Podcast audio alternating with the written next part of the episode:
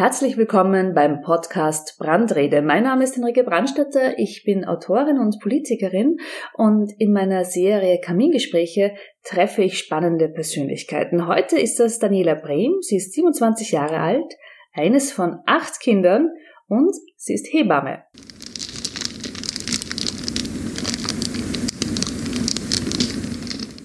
Du bist eins von acht Kindern. Ich betone das, weil es ja sehr ungewöhnlich ist, so viele Geschwister zu haben.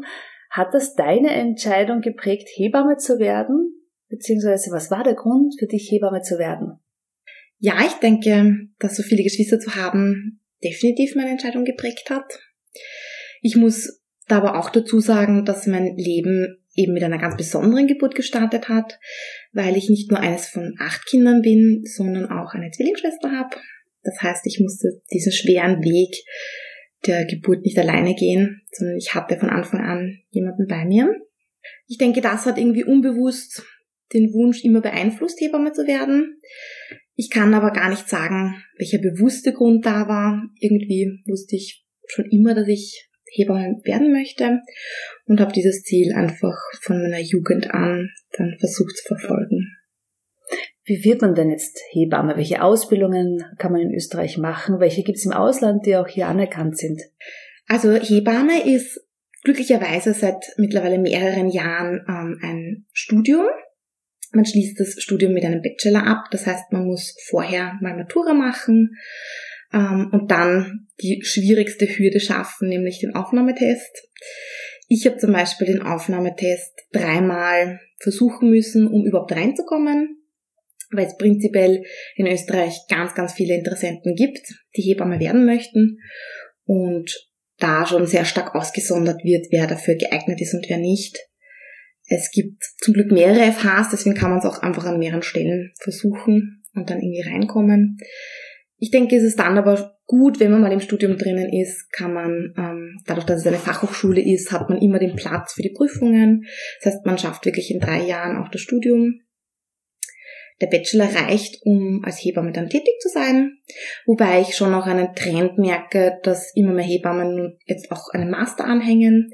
Es gibt auch jetzt die ersten Angebote von Fachhochschulen, einen Master zu machen für Hebammen. Was sind denn diese kniffligen Fragen beim Aufnahmetest? Kannst du dich noch an die eine oder andere erinnern? Nicht ganz im Detail. Ähm, das Knifflige war, dass äh, der erste Teil des Aufnahmetests ein ich sage unter Anführungsstrichen, ein Intelligenztest ist, wobei dieser Test nicht unbedingt die Intelligenz testet. Ähm, es ist einfach ein schriftlicher Test, wo verschiedene Kompetenzen abgeprüft werden, die teilweise mit dem Hebammendasein nichts zu tun haben. Der zweite Teil des, Aufnahmetests ist dann ein ähm, Gespräch und eine praktische Übung. Die hat dann mehr mit dem Beruf zu tun. Und das war auch der leichtere Teil für mich zum Beispiel. Jetzt hast du die Ausbildung gemacht zur Hebamme und dann beginnt man zu arbeiten. Wie beginnt man denn zu arbeiten als Hebamme? Macht man sich gleich selbstständig? Ist man, sucht man sich einen Job in einem Krankenhaus? Wie funktioniert das? Also da geht jede Hebamme ihren eigenen Weg. Ich weiß, es gibt immer wieder Hebammen oder auch andere Leute, die fürchten, dass man gleich in die Selbstständigkeit geht und gleich nach dem Studium alleine arbeitet. Ich zum Beispiel habe einen Mittelweg gewählt. Also ich habe mich einerseits äh, in einem Krankenhaus anstellen lassen, wo ich den Vorteil genieße, dass ich ein Team habe, wo ich sozusagen nicht allein auf eigene Faust arbeite und gut Erfahrung sammeln kann, Geburten zu begleiten. Und andererseits ähm, habe ich mich aber auch gleich selbstständig gemacht, um diese Hürde des selbstständig Arbeitens nicht aufzuschieben, sondern gleich ins kalte Wasser zu springen. Aber ich denke, da gibt es Hebammen, die lieber gleich nur selbstständig arbeiten und auch selbstständig alleine Geburten begleiten. Und andere Hebammen tendieren mehr dazu, immer in einem Angestelltenverhältnis im Krankenhaus zu bleiben und das ihre ganze Karriere über. Da gibt es einfach verschiedene Geschmäcker. Wie kommt man denn jetzt an Kundinnen als selbstständige Hebamme? Man macht eine Website, man lässt sich Visitenkarten drucken, man geht wahrscheinlich äh, zu Gynäkologinnen und Gynäkologen und hinterlässt seine, sein Werbematerial. Was kann man denn noch alles tun, um selbstständig dann erfolgreich arbeiten zu können? Also ich denke, die Mundpropaganda ist extrem ausschlaggebend. Ich kann mich gut erinnern, wie ich vor zwei Jahren begonnen habe, selbstständig zu arbeiten hat es mir sehr gemangelt an Anfragen, sehr gemangelt, dass Frauen mir schreiben. Und wenn das mal so ins Rollen kommt, sagt die eine Frau der nächsten, ich habe da eine gute Hebamme, ich kann diese oder jene empfehlen. Und dann kommt das so ins Rollen und irgendwann hat man wirklich so rasch sogar viele Anfragen und kann dann eigentlich gut arbeiten. Außerdem, wir Hebammen sind zum Glück sehr, sehr gut vernetzt. Das heißt, auch wenn ich eine Anfrage bekomme und keine zeitliche Kapazität habe, empfehle ich eine Kollegin weiter und umgekehrt natürlich. Und wir haben außerdem eine wirklich sehr tolle Interessensvertretung. Wir haben das sogenannte österreichische Hebammengremium, das eben ein Hebammenverbund ist, der unsere Interessen vertritt. Und ähm, das ÖHG, das hat zum Beispiel eine Website, wo alle Hebammen aufgelistet werden. Diese Website ist sehr, sehr gut besucht. Ähm, da gibt es auch Broschüren, die äh, jährlich rauskommen und in jedem Krankenhaus aufliegen. Und auch so kann man eigentlich Frauen zum Glück ganz gut erreichen. Mundpropaganda ist also für Hebammen essentiell. Jetzt ist es ja oft so, wenn man sich selbstständig macht, dass mit dem ersten Kunden, in dem Fall mit der ersten Kundin, die einen dann auch immer weiterempfiehlt, man einen ganz speziellen Kundenkreis kennenlernt und dann auch serviciert. Hast du ganz spezielle Frauen, die ähm, von dir besonders betreut werden? Also da muss ich vorerst mal dazu sagen, dass ich begonnen habe, freiberuflich zu arbeiten am Land und ich vor allem als Wahlhebamme gestartet habe. Ich habe dann die Erfahrung gemacht, so wie du es gerade angesprochen hast, dass ich, wenn ich am Land als Wahlhebamme arbeite, einen sehr speziellen oder sehr speziellen Typ an Frau betreue. Mir war es immer wichtig, dass meine Arbeit irgendwie auch ausgeglichen und umfangreich ist. Ich wollte viele Frauen erreichen, viele verschiedene Frauen. Ich habe mich um einen Kassenvertrag bemüht, weil durch einen Kassenvertrag Frauen ähm, eine kostenlose Betreuung bekommen und dadurch einfach ein, die, die, die Betreuung, das Angebot viel niederschwelliger für alle Frauen ist, für, für, Frauen, die wenig finanzielle Möglichkeiten haben, für Frauen mit niedrig, niedrigerem Bildungsstand. Das heißt, dadurch, dass ich jetzt ähm, von einer Wahlhebamme zu Kassenhebamme wurde, hat sich dieser Kreis an Frauen sehr stark geändert. Ich habe manchmal das Gefühl, dass es auch eine Herausforderung ist, ähm, Frauen zu erreichen, die beispielsweise das Thema Geburt ablehnen oder versuchen zu ignorieren. Frauen, die Angst vor Geburt haben, Frauen, die wenig Bildung haben, Frauen, die nicht viele finanzielle Möglichkeiten haben. Ich denke, es ist aber gerade wichtig, diese Frauen zu erreichen. Deswegen fände ich es auch zum Beispiel sehr sinnvoll, im Mutter-Kind-Pass nicht nur Untersuchungen durch den Arzt verpflichtend zu verankern, sondern vor allem auch eine Hebamme. Denn wenn Frauen das verpflichtend ein Gespräch mit einer Hebamme haben müssen, dann haben sie Zugang zur Hebammenbetreuung, auch zur kostenlosen Hebammenbetreuung. Und das kann massive Auswirkungen auf das ganze Gesundheitserleben einer Frau haben, auf das Stillen, also somit auch auf die Gesundheit des Kindes und so weiter. Ist ein sehr gutes Stichwort, sich eben nicht nur von einem Arzt, einer Ärztin untersuchen zu lassen, sondern auch von einer Hebamme. Da gibt es ein Spannungsverhältnis zwischen Medizinern, Medizinerinnen und, und Hebammen. Kannst du das ein bisschen beschreiben? Ich würde es gerne beschreiben, ähm, indem ich ein bisschen in der Geschichte zurückgehe. Also man sagt, dass der zweitälteste Beruf der Menschheit der Beruf der Hebamme ist. Wie es für viele bekannt ist, ist das Geschäft mit der Liebe, also die Prostitution, der allerälteste Beruf. Und logischerweise muss dann der Beruf der Hebamme gleich danach folgen. Der Beruf der Hebamme war aber schon von, vom Ursprung an nie als, oder nie, beginnend zumindest, nicht als wirklicher professioneller Beruf anerkannt. Frauen haben sich einfach gegenseitig unter der Geburt begleitet und, und geholfen. Wenn man es geschichtlich betrachtet, ähm, kam später der Mann in Form des Arztes in die Geburtshilfe dazu und er hat versucht, die Geburtshilfe ein bisschen an sich zu reißen, eine physiologische Geburt auch versucht zu pathologisieren und somit ist dieses Spannungsverhältnis, das man teilweise heutzutage noch spürt, denke ich, entstanden. Wie schaut es dann bei der Geburt selber im Krankenhaus aus? Da ist dann eine Hebamme anwesend, da sind auch Ärztinnen und Ärzte anwesend. Wie, wie ist dann das Arbeitsverhältnis untereinander? Das kommt wirklich sehr auf die Persönlichkeiten an, die zum Beispiel im Dienst sind. Ich weiß, dass diese Spannungsverhältnisse oder überhaupt die Verhältnisse Arzt zu Hebamme je nach Krankenhaus sehr, sehr unterschiedlich ist und natürlich auch je nach Persönlichkeit. Ich habe das Glück, ähm, im AKH Wien zu arbeiten. Dort wird versucht, das ähm, Ansehen und die Kompetenz der Hebamme wirklich sehr hoch zu halten, indem wir zum Beispiel auch eine sogenannte Hebammengeburtshilfe ermöglicht haben. Bei dieser Geburtshilfe werden Frauen, sobald sie ins Krankenhaus kommen und wir erkennen, dass sie kein, keinerlei gesundheitliche Risiken oder Vorerkrankungen haben, dann wird nach Absprache und mit Zustimmung der, des Paares, des zu betreuenden Paares, eine sogenannte Hebammengeburt äh, begonnen und, und durchgeführt. Und dabei ähm, ist kein Arzt anwesend, der Arzt macht keine Visiten und die Hebamme kann selbstständig, aber im Setting des Krankenhauses arbeiten. Prinzipiell ist es gesetzlich verpflichtend für Frauen, eine Hebamme zur Geburt zuzuziehen, weil die Hebamme die einzige Person ist, die eine Geburt anzeigen kann. Eine Frau ist jedoch gesetzlich nicht verpflichtet, einen Arzt zur Geburt zuzuziehen.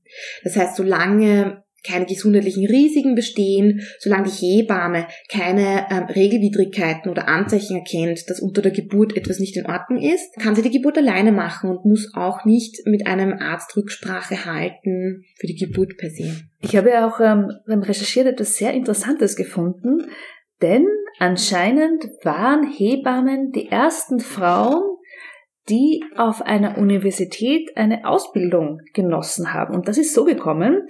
Im 18. und 19. Jahrhundert war es ja ums Kindeswohl ähm, nicht sehr gut bestellt. Ich habe da Unterlagen gefunden aus dem Kronland Steiermark. Damals sind 10 Prozent der Neugeborenen entweder kurz nach der Geburt oder im ersten Lebensjahr verstorben. Der Grund war ein fataler Mix aus mangelnder Kenntnis über den Verlauf einer Geburt, natürlich schlechte hygienische Verhältnisse, Aberglaube, der war ja auch noch sehr weit verbreitet und mitunter fragwürdige Rituale steht da. Und das ist ja gut dokumentiert, weil nämlich die Pfarren ja Geburts- und Totenbücher geführt haben, wo man sehr gut nachlesen kann, ähm, wie häufig Kinder schon sehr früh gestorben sind. Und dann hat man sich entschieden, dass man diese ursprünglichen Lehrberufe, nämlich Hebamme und Wundarzt, institutionalisiert und Schulungen anbietet und hat am Anfang noch sehr große Bedenken gehabt, weil die Hebammen wurden gleichzeitig ausgebildet mit äh, den Chirurgen. Und man hatte Angst, dass es dann zwischen den weiblichen Hebammenschülern und den männlichen Chirurgieschülern ähm, zu unverhältnismäßigen Affären äh, kommt. Aber das waren die ersten Frauen, die zwar jetzt nicht studiert haben auf der Uni, aber eine universitäre Ausbildung genossen haben. Und das finde ich ja einen ganz, ganz spannenden Fun Fact. Von der Vergangenheit wieder zurück in die Gegenwart. Es gibt ja auch Trends bei den ähm, Geburten. Was ist denn da gerade State of the Art, was muss man als moderne, progressive Frau, ähm, wie muss man denn eine Geburt anlegen? ja, ich stimme zu, es gibt Trends. Zurzeit habe ich das Gefühl, geht es immer mehr zum Ursprung zurück. Der, die physiologische, unangetastete sozusagen Geburt kommt irgendwie immer mehr in den Trend. Wobei ich schon noch das Gefühl habe, dass die Schere teilweise auseinandergeht. Der größte Trend ist, dass die Frau ihre Geburt immer mehr selbst bestimmt. Und dann geht die Schere auseinander. Manche Frauen bestimmen, ich möchte einen geplanten Kaiserschnitt, ich möchte eine sterile Operation und in dieser Form ein Kind gebären. Oder der Trend, dass Frauen sagen, ich möchte meine selbstbestimmte Geburt so gestalten, dass ich keinerlei Schmerzmittelgaben unter der Geburt habe, dass ich zu Hause gebäre oder ähnliches. Beim Stillen, also bei der Zeit nach der Geburt, habe ich das Gefühl, geht der Trend nicht so weit auseinander.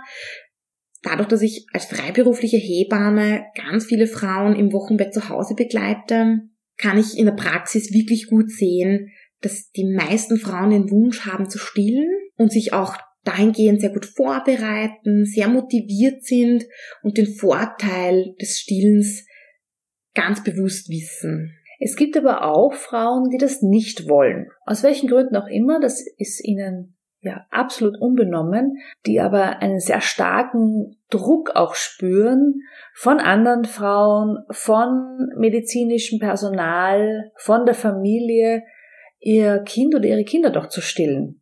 Wie geht man damit um als Hebamme? Ich als Hebamme gehe mit diesem angesprochenen Thema des Nicht-Stillen-Wollens, aber auch anderen Themen wie zum Beispiel das Kind nach der Geburt zur Adoption freigeben zu wollen, so um, dass ich Frauen versuche maximal zu informieren und ihnen somit ermögliche, dass sie ein, eine informed choice treffen. Das finde ich mhm. aber auch einen, einen sehr richtigen Zugang, weil das Wichtigste ist ja, dass der Mensch und in dem Fall die Frau gut informiert selbst Entscheidungen treffen kann und weiß, welche Auswirkungen, welche Bedeutungen haben meine Entscheidungen.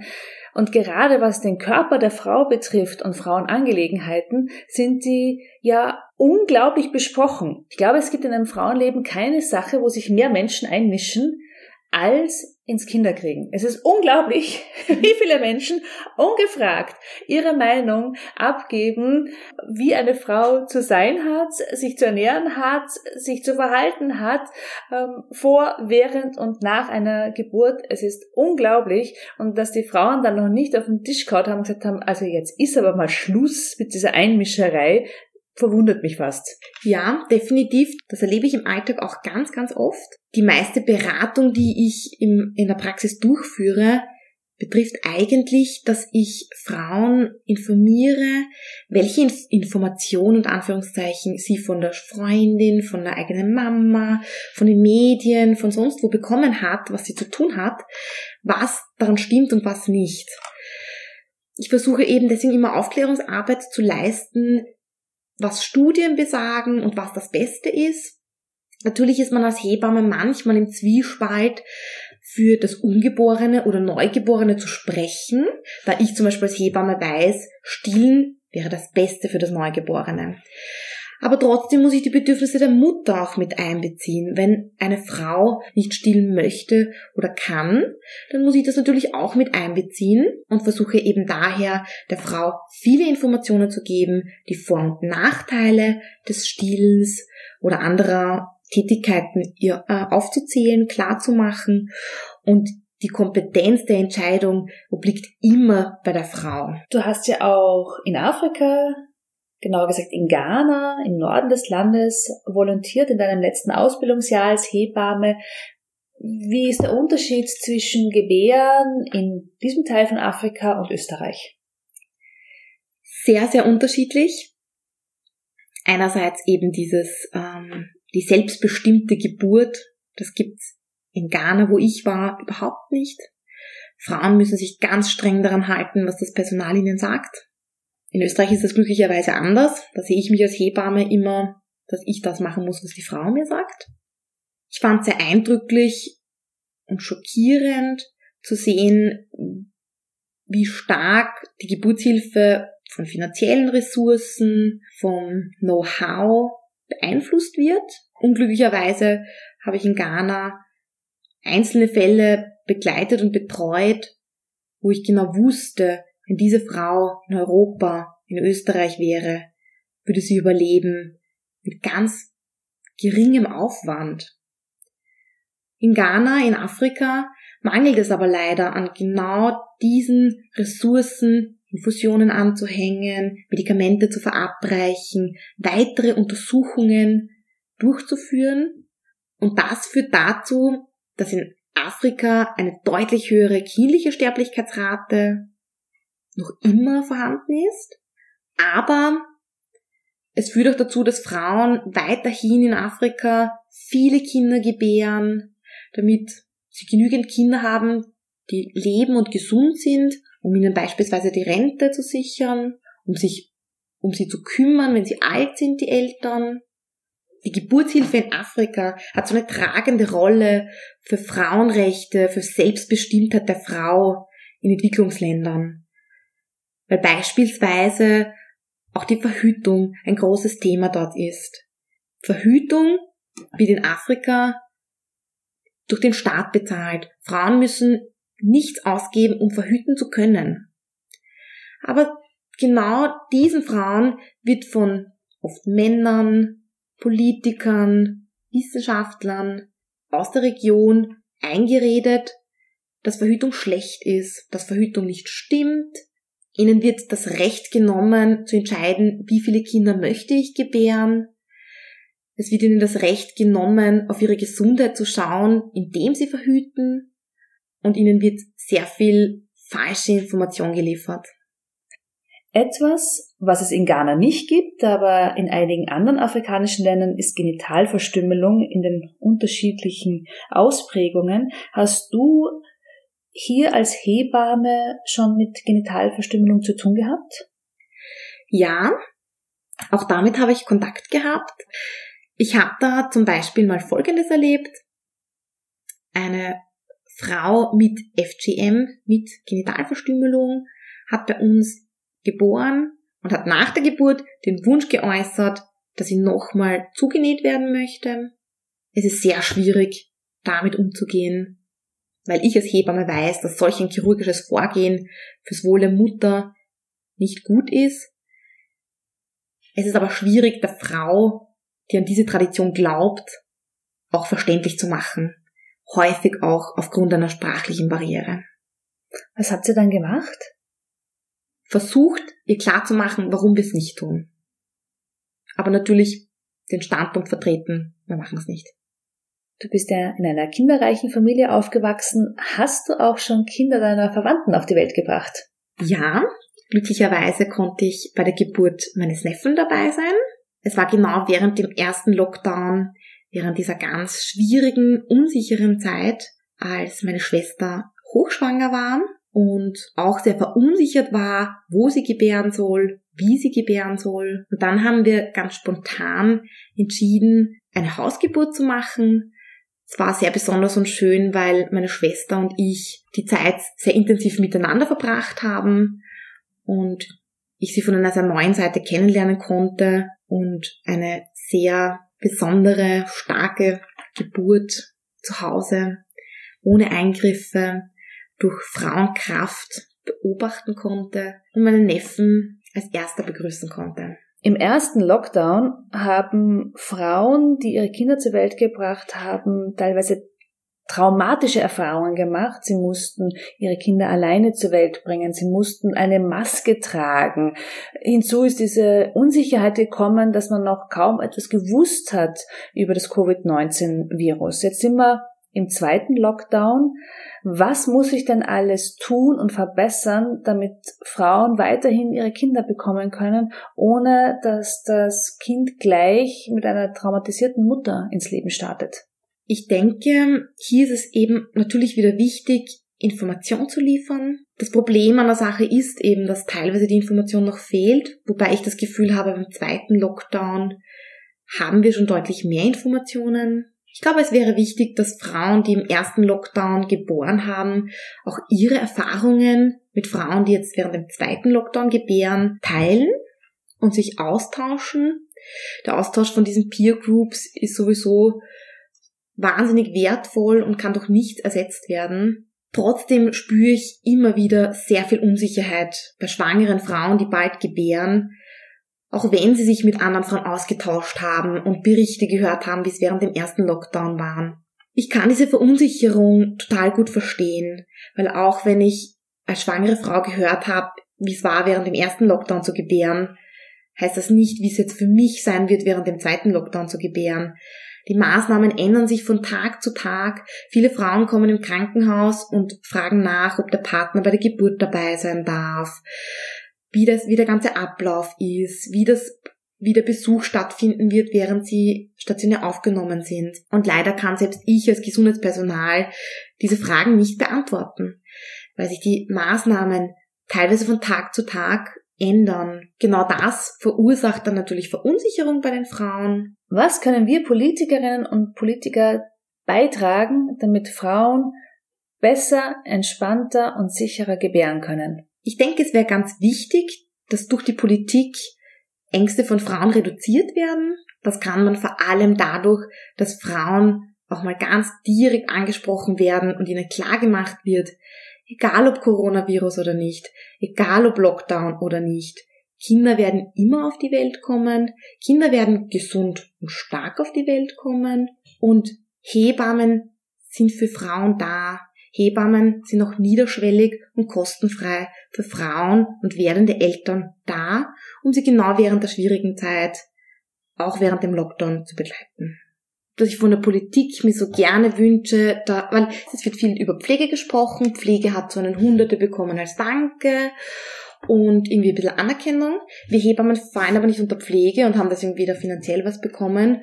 Noch wird in den Medien irgendwie viel darüber berichtet, weil ich ja sehr, sehr viele Überstunden gemacht habe, weil eben diese auch Geburten, das lasst sich nicht aufschieben, ja, da kann Lockdown sein, was er will, ich muss die Geburten machen. Und es, vor allem, es kommt jetzt auch eine zweite Geburtenwelle auf uns zu, weil viele im Lockdown jetzt Kinder gezeugt haben. und ich würde mir irgendwie von der Politik so sehr wünschen, dass ähm, ich brauche zwar keine finanzielle Unterstützung wie andere Personen, was ich ja gut finde, wenn die finanziell unterstützt werden, wenn auf einmal das Einkommen wegfällt. Das Problem habe ich glücklicherweise nicht, aber mir würde irgendwie so die Dankbarkeit fehlen. Ähm, und ich fände es zum Beispiel gut, wenn die Politik durchboxt, dass genau diese Berufe, die jetzt so viele Überstunden gemacht haben und dadurch finanziell gut ausgelastet sind, dass die aber im nächsten Jahr oder so, wenn die Krise vorbei ist, die Zeit zurückbekommen, indem sie mehr Urlaub bekommen, ja, irgendwie so in dieser Richtung unterstützt werden. Um sich einfach mal auch zu erholen. Mhm, genau. Leben und Tod liegen ja sehr nahe beieinander. Als Hebamme ist man auch mit Tod konfrontiert. Wie geht man damit um? Wenn man eine Mutter begleitet, auch über einen längeren Zeitraum, und das Kind kommt tot zur Welt, beziehungsweise wird nicht lange überleben.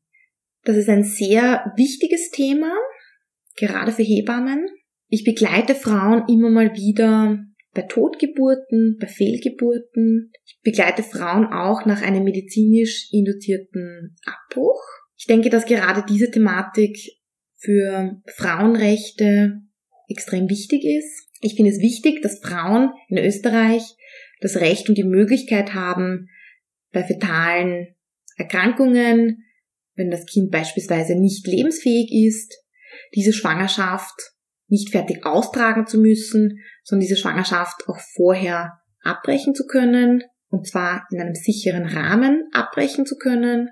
Genau diese Frauen haben zum Glück auch Anspruch auf Hebammenbetreuung, einerseits in der Schwangerschaft, während der Geburt, aber auch danach.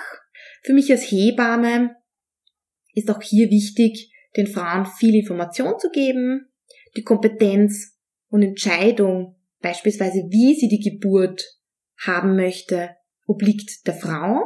Und ich als Hebamme bin geduldige Beobachterin und begleite die Frau genauso, wie sie es möchte. Wichtig dabei ist vor allem, Frauen, die tote Kinder gebären, trotzdem als Mutter zu sehen und Kinder als Kinder auch anzusprechen und anzuerkennen bei einer Sache, die nicht nur die Urinstinkte anspricht, sondern auch das ganze Spektrum unserer Emotionen, ist natürlich auch Platz für Skurriles. Kannst du uns auch das eine oder andere richtig skurrile oder lustige Erlebnis erzählen? Gut, dass du das ansprichst.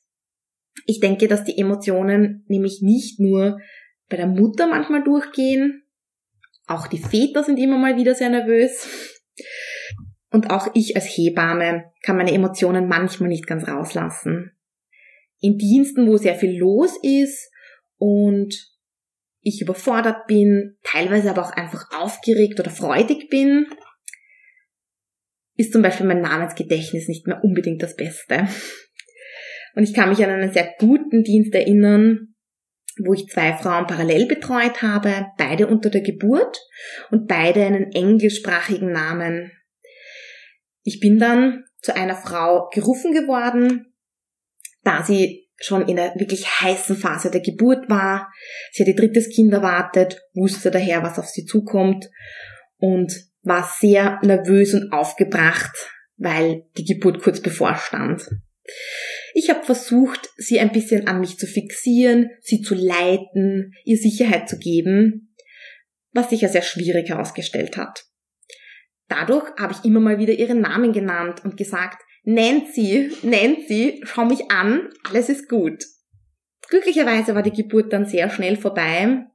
Die Mutter war glücklich, hat geweint, hat gelacht, hat alle Emotionen rausgelassen. Und kurz bevor ich mich verabschieden wollte, schaut sie mich an und sagt, Daniela, vielen Dank für deine Begleitung, alles war toll, aber wer bitte ist Nancy?